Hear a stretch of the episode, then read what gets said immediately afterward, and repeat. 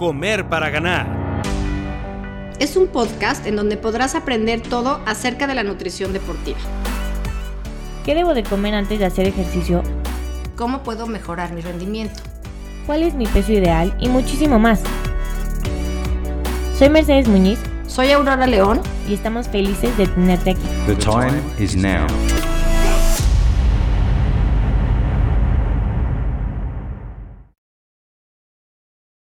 Bienvenidos otro miércoles de Comer para Ganar. Me atrevería a decir que por lo menos el 60% de los atletas ha sufrido una lesión importante, una que te deja incapacitada durante unos días, semanas o incluso algunos meses.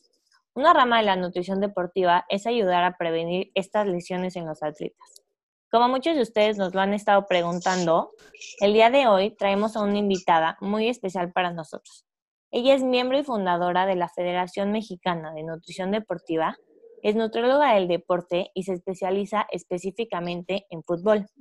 Es la nutrióloga del equipo San José Earthquakes de la MLS y trabajó 10 años con las Chivas Rayadas de Guadalajara. Como verán, ella es una experta en el tema y nos va a resolver todas las dudas que tenemos acerca de las lesiones en el deporte. Se llama Margarita Posada y estamos muy emocionadas de tenerla aquí. Margarita, pues, ¿qué te puedo decir? Me da un gusto enorme tenerte aquí en un capítulo más de Comer para Ganar, además de ser una experta nutrióloga del deporte, de ser especialista en, en, futbolistas, socia, amiga, y he trabajado, he tenido el honor de trabajar muchas veces con ella y estoy muy emocionada de tenerte aquí, Margarita, bienvenida. Muchísimas gracias, Auro, Mer, muchas gracias por invitarme a comer para ganar. Estoy muy contenta de poder participar en este podcast con mucha ilusión, que hacen un gran trabajo ustedes comunicando a todos los atletas temas tan importantes relacionados a la nutrición. Muchas gracias. Pues sí, este, si quieren empezamos a platicar de este tema que es fascinante, ¿no? Como bien dices, Mer, Junto de la mano del deporte viene irremediablemente las lesiones, lesiones de diferentes tipos, ¿no? Que pueden aparecer en diferentes momentos, que tienen diferente gravedad, diferente teología, muchas veces pueden ser accidentes, ¿no? Por ejemplo, como en el fútbol, que hay tantas lesiones por accidentes, por choques, por eh, etcétera, contactos, o muchas veces lesiones por desgaste, por biomecánica, por deficiencias nutricionales, por fatiga, por sobreentrenamiento. Entonces, yo creo que a lo largo de la vida de un atleta, en algún momento de la vida, desgraciadamente, se, ve frente a una lesión de alguna de estas etiologías. Entonces, ¿qué, ¿cuáles serían como los puntos importantes desde el punto de vista nutricional que podemos abordar?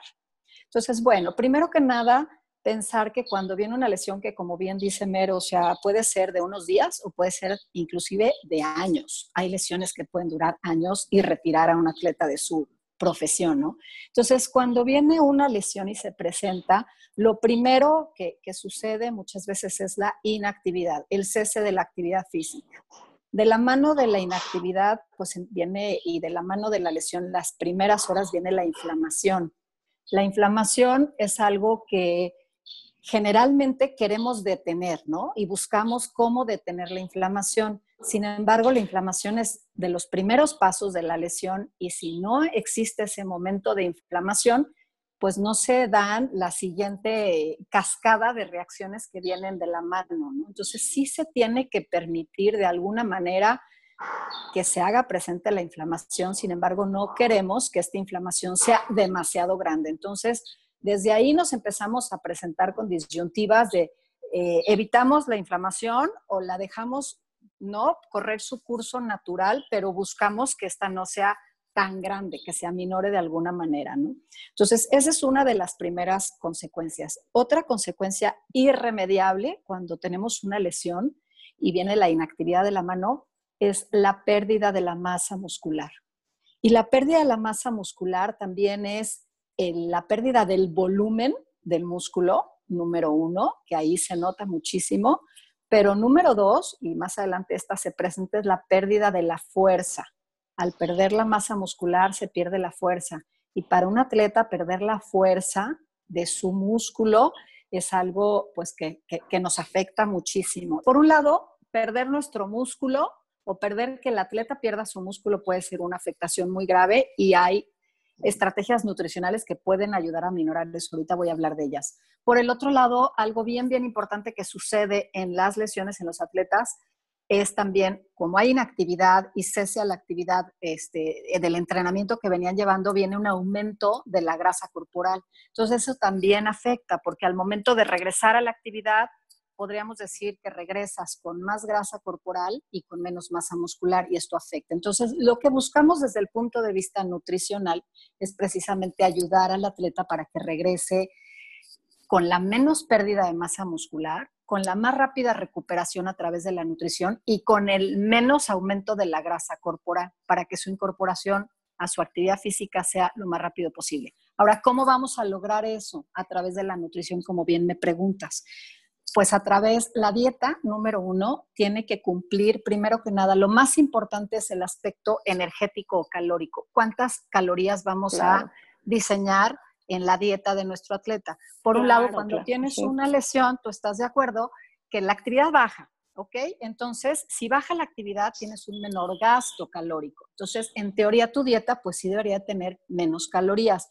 Pero ojo, cuando hay una lesión muy fuerte, también aumenta el gasto porque el cuerpo tiene que combatir todo lo que está sucediendo adentro para hacerle frente a esa lesión, ¿ok? Si hay una cirugía, por ejemplo, si por tu lesión, vamos a hablar de un ligamento cruzado, ¿no?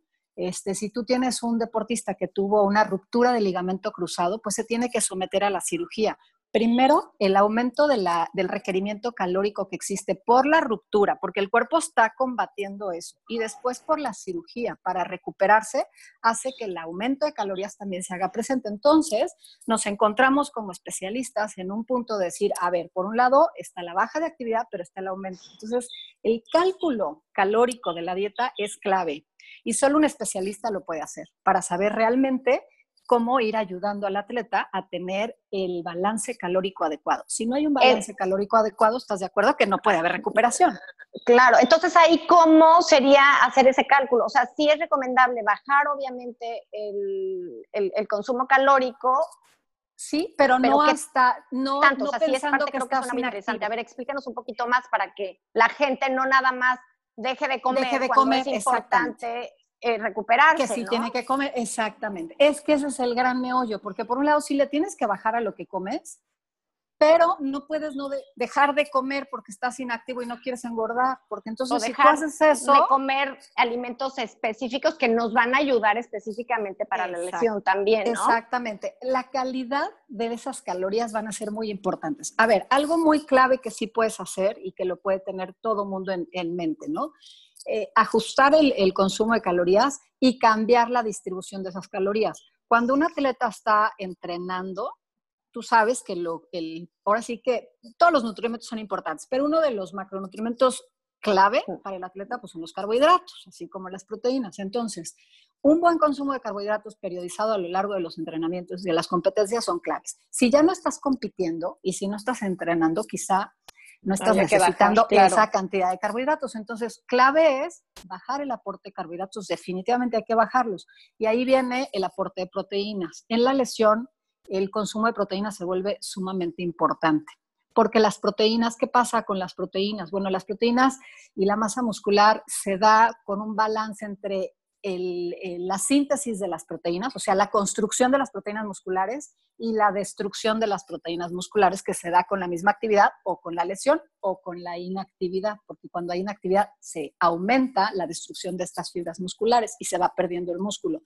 ¿Tú qué opinas? Eh, ¿En este tipo de casos recomendarías un suplemento de proteína o lo harías únicamente a través de alimentos?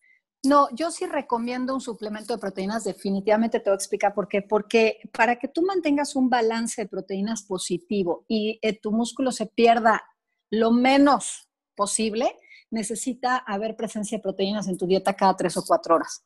Entonces, muchas veces hay otra cosa que se presenta con el atleta lesionado, que viene la parte emocional de la depresión cuando un atleta se lesiona, se deprime porque todo lo que entrenó y todo lo que estaba logrando se frena. Claro, eso es importantísimo. Eso es importantísimo.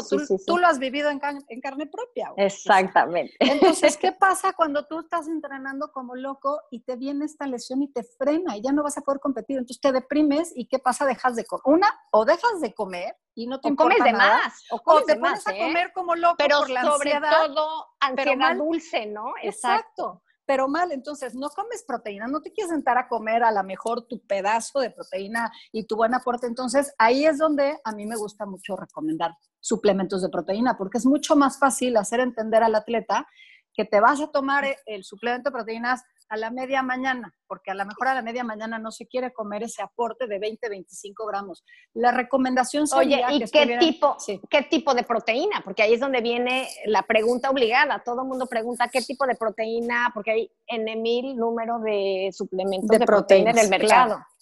Claro, la, eh, los estudios eh, eh, apuntan y avalan para que el, ahora sí que el, detonador de la síntesis proteica muscular es un aminoácido que se llama leucina.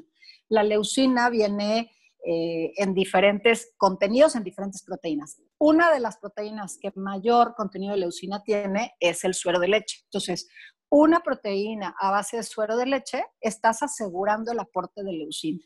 Entonces, mi recomendación siempre es, en este tipo de pacientes que están buscando tratar de aminorar la pérdida de la masa muscular por una lesión, es utilizar un suplemento de suero de leche o algún otro que esté adicionado con unos 3 gramos de leucina, por lo menos. cuántas, ¿cuántas veces al día se podría usar esto? O sea, esa es este otra pregunta. O sea, ¿podríamos usarlo hasta dos veces al día o nada más una? yo te recomendaría, lo puedes usar hasta dos veces, porque entonces tú puedes asegurarte de que tu deportista desayune muy bien sus 20 gramos de proteína que quieres darle que es desayuno entre sus huevitos, en el huevo, etcétera. Este, a media mañana le puedes dar perfectamente un suplemento de suero de leche después de su rehabilitación. Eso sería bien importante siempre después de la rehabilitación hay que dar ese aporte de, proteína, que generalmente hacen su rehabilitación en la mañana o en la tarde. Entonces ahí te queda muy bien a media mañana, que sería las tres horas después de su desayuno. Después tiene su comida en donde va a ser fácil poder cubrir ese aporte con, con la comida, ¿no? Que sean proteínas de preferencia, bueno, en este caso, si estás buscando alto valor biológico, proteínas de origen animal, y si son el, el, deportista nada más quiere proteínas de origen vegetal, bueno, está bien, nada más habría que buscar este, alto eh, contenido de leucina. Que haya, exacto, alto contenido de leucina y combinaciones, ¿no? Para estar asegurando ese aporte. Entonces, a media tarde puedes dar otro suplemento después de la rehabilitación de la tarde o a media tarde simplemente para no dejar pasar todas esas horas desde la comida hasta la cena. Y en la cena puedes volver a tu aporte a través de tus alimentos. Entonces, de esa manera puedes distribuir perfectamente bien tres comidas importantes y dos, eh, como quien dice, colaciones a través de tu eh, suplemento de proteína. Yo recomendaría que ese suplemento de proteínas en esta ocasión y en este enfoque que estamos buscando de deportistas lesionados no lleve carbohidratos, que sea la claro. sí, sí, sí, de leche, ¿no? A diferencia de cuando estás trabajando con un atleta. Sí, dime. También se sabe que el omega 3 es una sustancia antiinflamatoria, ¿correcto? Así es. Entonces, te quería preguntar cómo juega una suplementación de omega 3 o simplemente un consumo de alimentos con mayor contenido de omega 3 en este proceso de recuperación. Porque entiendo que esta parte de la inflamación es importante, pero también que el exceso tampoco el exceso tampoco es algo que buscamos porque, como bien dijiste al principio, es una parte fundamental tener este proceso de inflamación para que empiece el proceso de curación en una lesión. Claro que está recomendado. Este, quizá no lo vas a usar en los primeros días de la lesión, pero sí a partir del quinto día, del sexto día de la lesión, definitivamente está recomendado este, eh, prescribirle o recomendarle al deportista que utilice algún buen suplemento de omega 3, alrededor de unos 3-4 gramos de omega 3. Ok, perfecto. Otro de los suplementos que también puede funcionar es este, la creatina, por ejemplo. La creatina también se ha demostrado que 20 gramos de creatina la primera semana en un protocolo de impregnación y después seguir con una dosis de creatina de 5 gramos puede ayudar a disminuir, a minorar la pérdida de la masa muscular. Aquí lo importante es que tengamos en cuenta que sí o sí se va a perder la masa muscular, ¿no? ¿Y algún otro, Margarita, ya que estamos en los suplementos, en alguna otra pastilla, ahorita que está de moda el colágeno? Sí, ¿qué, eso ya, otro suplemento? Sí, otro suplemento que, que, a mí me gusta recomendar, si las lesiones son, por ejemplo, no son musculares, pero son de tendinosas, ligamentosas, este, articulares, me gusta recomendar mucho el colágeno, pero hay que tomar el colágeno. Si la lesión es de ligamentos, tendones o articulaciones, hay que tomarlo antes de la actividad física. 15, 20 minutos antes de, de hacer tu rehabilitación, consumir 20 gramos de colágeno. Eso sí hay que tener bien en cuenta porque yo me he dado cuenta que los pacientes felices te llegan con sus suplementos de colágeno y cuando ves la, el aporte de colágeno son 4 gramos de colágeno o 3 gramos de colágeno. Entonces sí tener en cuenta que buscamos algo que te ofrezca 20 gramos, ¿no? Otro, eso es muy importante, creo que eso es bien importante, lo de las cantidades y del tipo de colágeno también, ¿no? O sea, ¿hay, ¿hay alguno mejor que otro?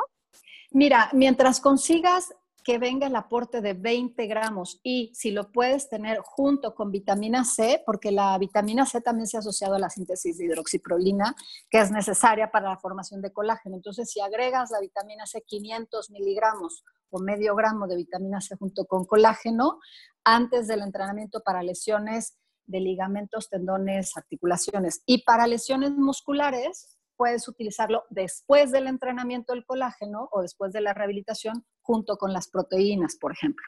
Entonces, depende. ¿Por qué esta diferencia? Porque, a ver, los ligamentos, las articulaciones, los tendones tienen muy poca irrigación.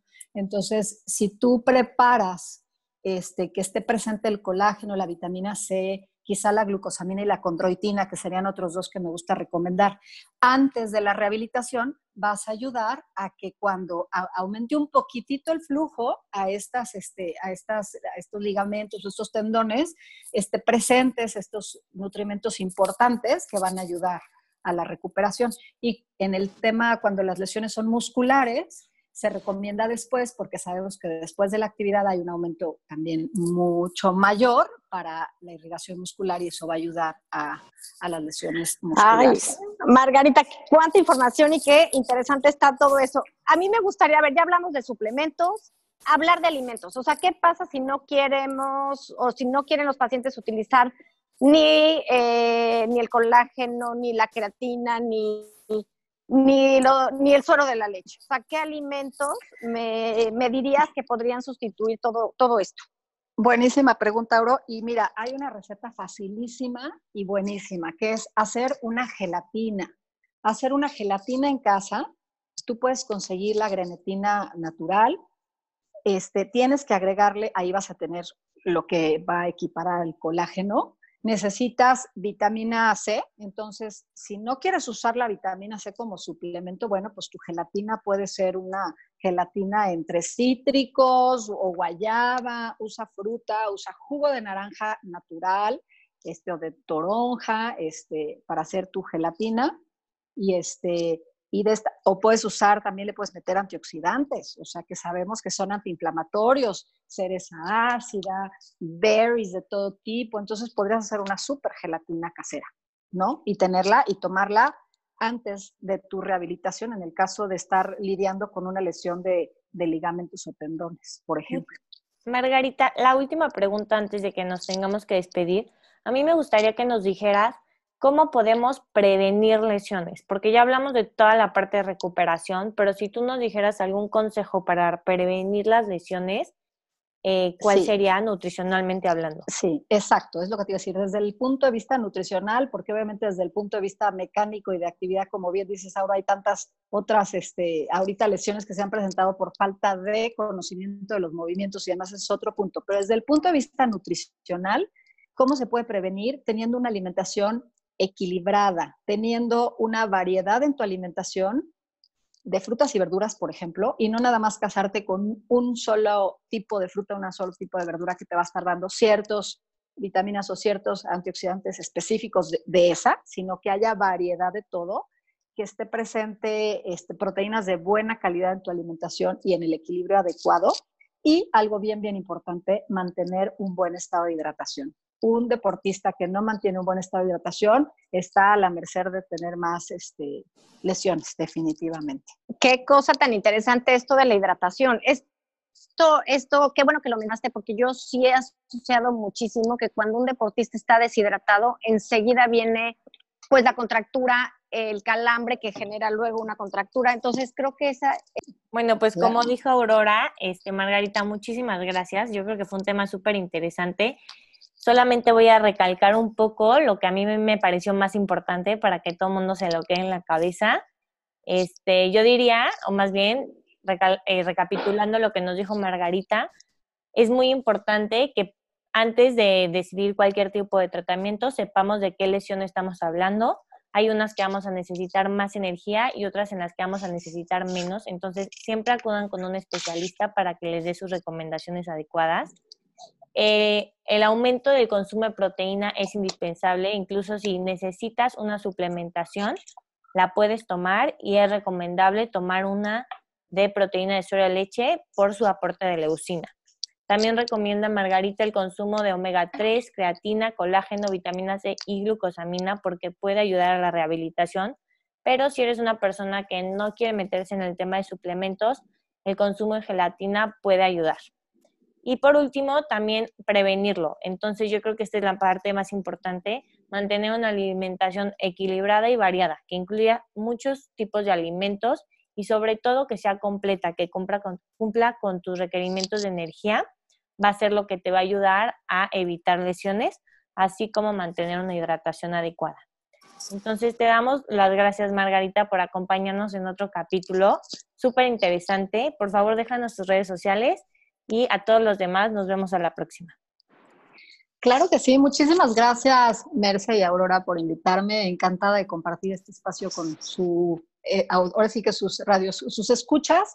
Mis redes sociales son eh, Margarita Posada Nutrióloga en Instagram, igual Margarita Posada Nutrióloga en Facebook. Y mi página web es www.margaritaposada.com. Y bueno, encantada cuando guste nos volvemos a reunir y seguimos platicando este tema. Gracias por la invitación. Muchísimas pues, gracias y nos vemos el próximo miércoles. Gracias, Margarita. Gracias por tenerte aquí. Y también creo que faltó decir que las redes sociales de la Federación Mexicana de Nutrición Deportiva, ahí también van a encontrar muchas cosas sobre Margarita y sobre muchos otros temas interesantes. Gracias, Margarita, una vez más. Gracias a ustedes. Hasta luego. Si te gustó este capítulo, compártelo y no dejes de seguirnos en nuestras redes sociales como arroba comer para ganar.